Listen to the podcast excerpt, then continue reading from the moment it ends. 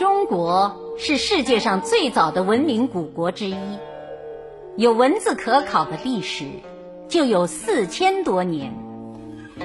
我们讲述的中国历史故事，将生动形象地向你展示中华民族的悠久历史。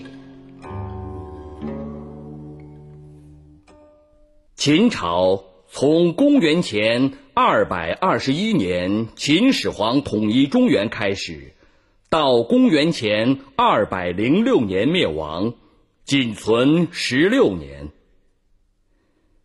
秦王朝是我国历史上第一个统一全国的封建王朝。